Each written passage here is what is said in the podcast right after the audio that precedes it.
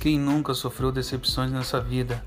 Ouça nosso podcast, siga os nossos episódios, ative o sininho, compartilhe e veja que a maior superação está em você.